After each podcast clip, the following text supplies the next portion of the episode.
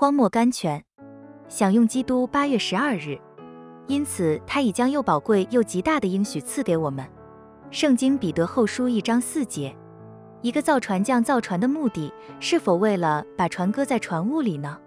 不，他造船的目的乃是要把船放在海洋和波涛中。他在造的时候就已经想到了，当神把你造成一个信徒的时候，他的目的就是要把你放在试炼中。所以，当他给你应许，吩咐你信赖的时候，他就给你一些在狂浪颠簸中所能应用的应许。你想神的应许会不会像有些商店里出卖的救生圈呢？只能陈列在玻璃窗内，不能在大海中应用呢？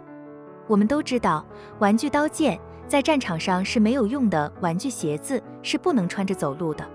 但是神的鞋是铜，是铁的，你能够穿着它们走上天去，它们也永远不会穿坏。神的救生圈，你用以游过一千个大西洋，也不会使你沉溺。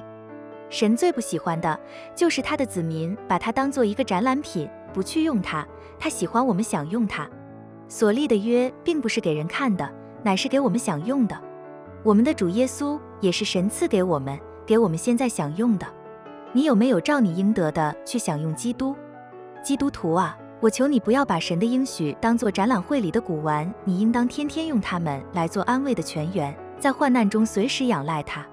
斯布真 （C.H. Spurgeon），神对于已经应许过的东西，怎能说不呢？